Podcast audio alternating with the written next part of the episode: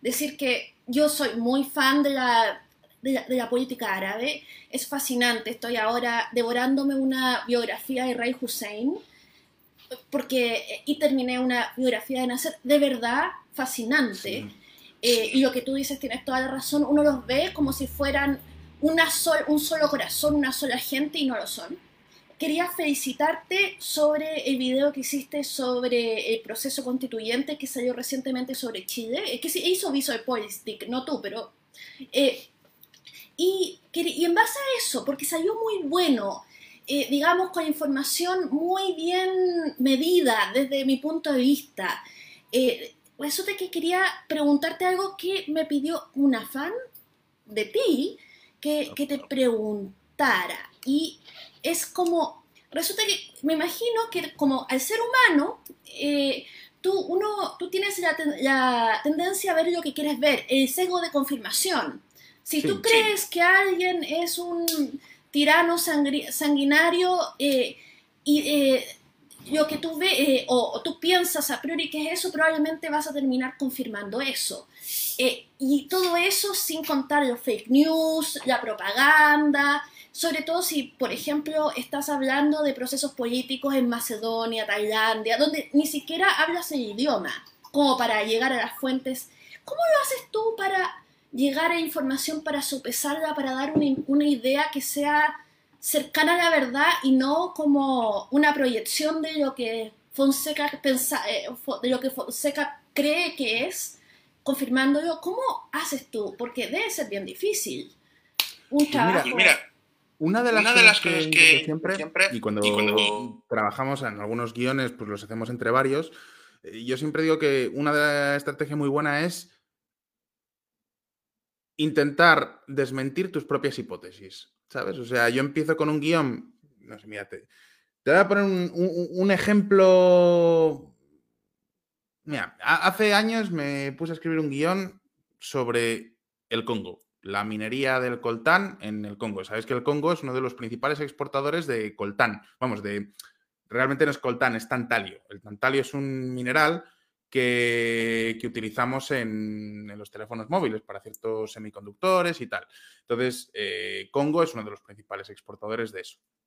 Entonces, yo había cosas que no entendía, porque decía, jolín, se ha disparado la demanda del tantalio, pero resulta que Australia, que era el principal productor, acaba de cerrar su mina de tantalio. No lo entiendo. Ahí, bueno, ahí no sería una hipótesis que quiero confirmar, porque ahí sería un caso de una pieza del puzzle que falta. Pero, por ejemplo, en ese caso, vale, lo lógico, yo he encontrado esta información, pues porque encontré un artículo, normalmente siempre empiezas pues con algún artículo que encuentras en otro medio de comunicación o en la Wikipedia o simplemente una pieza que te falta en el puzzle por lo que sea, una curiosidad que tienes. En el caso este del Congo, vale, bien, había leído sobre la minería del tantalio, había leído que habían tenido elecciones, yo digo, bueno, vale. Entonces, la minería del tantalio, mira un poco más, ¿vale? ¿Qué otros productores hay? Y claro, ahí te encuentras con esa pieza que falta del puzzle y dices, vaya, ha crecido la demanda de esto, pero la principal mina de tantalio ha cerrado ¿Por qué? Hasta que no encuentro una solución para eso, no paro. En este caso, me acuerdo que me pasé varios días leyendo mm, tesis doctorales sobre minería, tal, hasta que al final, después de dar muchísimas vueltas, terminé encontrando una consultoría, una consultora de minería en Londres que se dedican a, bueno, pues a dar informes y, bueno, pues lo que hacen las consultoras para, para empresas de minería. Y después de mucho insistirles y llamar por teléfono, pues un día ya por fin di con alguien en la oficina que me se dignó a atenderme y a responder a todas mis preguntas. Y así salió ese vídeo. Otro vídeo, por ejemplo, que hablaba sobre el mercado de los alquileres de vivienda. Yo me preguntaba por qué el precio de los alquileres de vivienda está subiendo tanto en grandes ciudades. Claro, en principio la lógica sería decir, ha crecido la demanda, pero como hay un montón de leyes de, urbanismo, lo que en inglés le llaman las zoning laws, eh, hay poca, poca oferta, la oferta está restringida, hay mucha demanda, el precio tiende a subir. Con lo cual, si encontrar una ciudad donde el precio de la vivienda, el mercado de la vivienda esté liberalizado, lo más probable es que ahí los precios sean más bajos y la vivienda funcione. Resulta que no.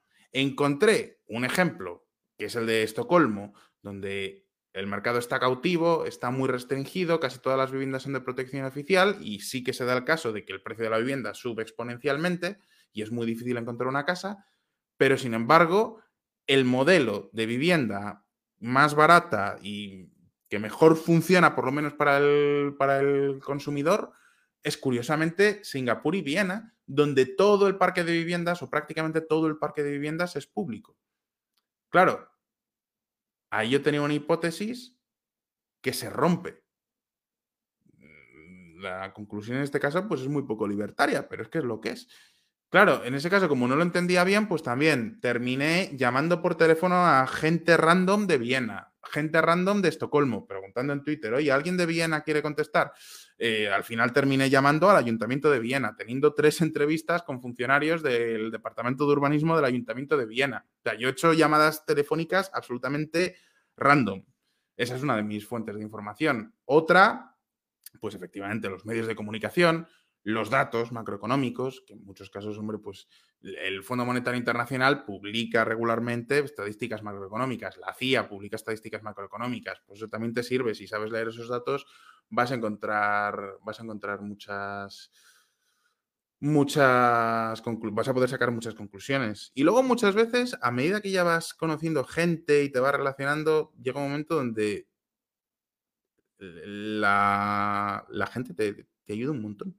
O sea, yo, ya tengo entrevistas a consultores, mm, tengo una amiga que es china, trabaja en un banco chino, Y, muchas veces pues me, ha contado, Jolín, pues mira, mm, ahora mismo hay un interés eh, por parte del gobierno chino de invertir en tales países y ya a partir de ahí pues empiezas a buscar, ¿sabes?